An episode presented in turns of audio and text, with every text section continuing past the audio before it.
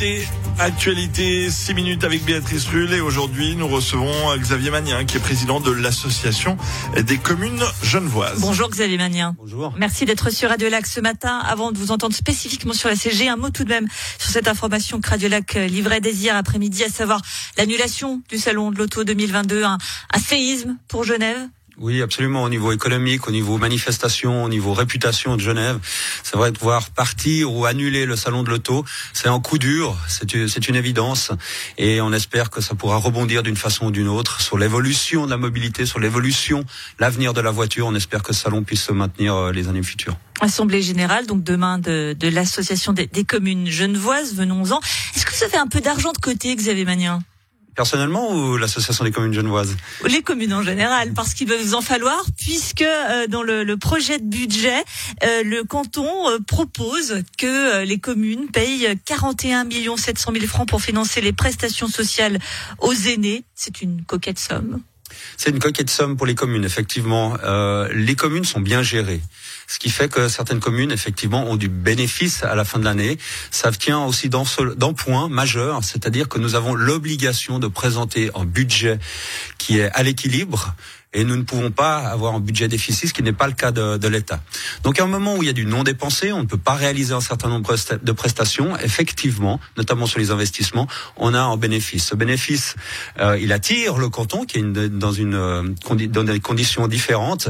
Et Vous présentez un peu comme le prédateur là de vos, votre bas de laine. Oui, alors absolument.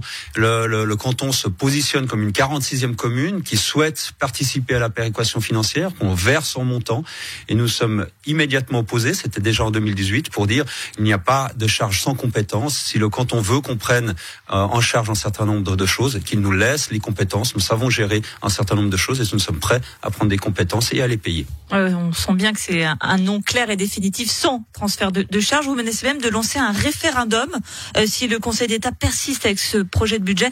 Ça laisse quand même peu de place au dialogue quand on vous sent aussi euh, ferme sur cette question on, est tout à fait ouvert au dialogue. Il y a énormément de sujets sur lesquels on discute. Il y a quand même une grosse menace. Il y a un point de, de, blocage qui est un blocage financier dans l'état actuel des, des, finances de l'État, de trouver d'autres solutions. Faire des réformes structurelles, l'État s'y est engagé depuis plusieurs années, on n'en a pas entendu parler. Faire des réformes qui leur permettent d'économiser ou trouver des, des, des, sources de financement, il y a quelques échecs au parti de l'État et trouver la manne financière chez les communes qui, elles, gèrent sur leur territoire les choses, on trouve ça un peu facile et nous, nous menons aussi des politiques publiques pour le bien de la population en termes de proximité. Et nous verrons difficilement partir 40 ou 50 millions, puis plus les années, parce que le curseur peut, peut varier, euh, qu'il soit euh, versé dans les caisses de l'État de cette façon-là.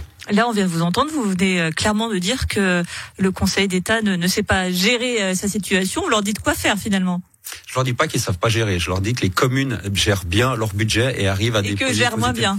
Et eux, bien. et eux, qu'a priori, avec les combats politiques qui peut, qui peut y avoir, c'est plus difficile, j'entends bien. Mais nous arrivons, nous, à nous mettre d'accord et nous faisons des choix clairs et des fois nous faisons des prestations que nous, euh, nous, nous, nous, repoussons dans le temps parce que nous n'arrivons pas à équilibrer les budgets. Après les comptes, selon les, les, les, ce que nous donne le canton comme chiffre, parfois on a des bonnes surprises effectivement. Et là aussi on pourrait regarder sur les chiffres que nous donne le canton, savoir si on arrive effectivement à aligner des budgets qui permettent d'utiliser toute la main financière. Quand on a des bonnes surprises, tant mieux. Le canton est celui bénéficiaire de ces bonnes surprises puisque c'était un déficit de 800 millions qui était prévu, il est de 400 millions. Ces 400 millions, il faut les mettre mettre en relation avec ce qui était donné dans le cadre de la pandémie, environ 400 millions. Et en fait, sans la pandémie, on pourrait penser que le canton de Genève aurait équilibré ses comptes. Mais il y a cette pandémie, une période de crise. Il faut donc se serrer la ceinture, faire appel à la solidarité. On peut l'attendre aussi des, des communes vis-à-vis -vis du canton? Alors se serrer la ceinture, c'est un terme qui est difficile. Il faut aider les entreprises, il faut aider les personnes qui sont en difficulté dans cette euh, dans ce moment de pandémie. Donc c'est pas forcément le moment de serrer les cordons de la bourse parce qu'on doit aider. Et le Grand Conseil hier a encore mis une enveloppe de 35 millions et je pense que c'est une excellente chose pour permettre à l'économie, à la vie sociale de, de repartir. Ce que je dis ici, c'est que le canton prélève ses impôts pour ces prestations. Les communes prélèvent leurs impôts pour leurs prestations. Et dans la Constitution, il est clairement défini qu'on ne peut pas prendre dans les impôts des autres pour payer ses propres prestations. Donc il y a un équilibre à avoir entre le canton et les, communes. Chacun chez soi et les chiens seront bien gardés. Euh, vous quittez demain la, tête de l'association des communes genevoises après euh, ce, ce, mandat de trois ans de, de bons et loyaux services. Les communes genevoises, est-ce qu'elles ont un véritable poids selon vous à Genève? Quand on voit là typiquement ce qui se passe en ce moment, on sent que c'est un peu tendu. Oui, mais les tensions, c'est normal. Euh, on doit discuter de certains sujets. Je vous ai dit, il y a énormément de sujets qui vont très bien, sur lesquels on a avancé. C'est un point qui pose problème, sur lequel on doit se battre, qui attire les médias, parce qu'effectivement, le combat entre institutions euh, s'installe. Ces médias, ils sont toujours là. Et mais, mais, heureusement que vous relayez euh, un certain nombre de points. Mais il y a énormément de choses qui évoluent. Le, le groupement intercommunal qui est en train de se créer pour le, le service incendie, la participation à la nuit est belle, le million qu'on a versé à la ville de Genève pour l'aide aux sans-abri, la prise en charge de Prosenectut. Donc toutes des choses sur lesquelles on a avancé, on a réalisé un certain nombre. Je vous passe parce qu'il y a énormément de choses que je vais euh, présenter aussi demain euh, pendant mon, mon, discours.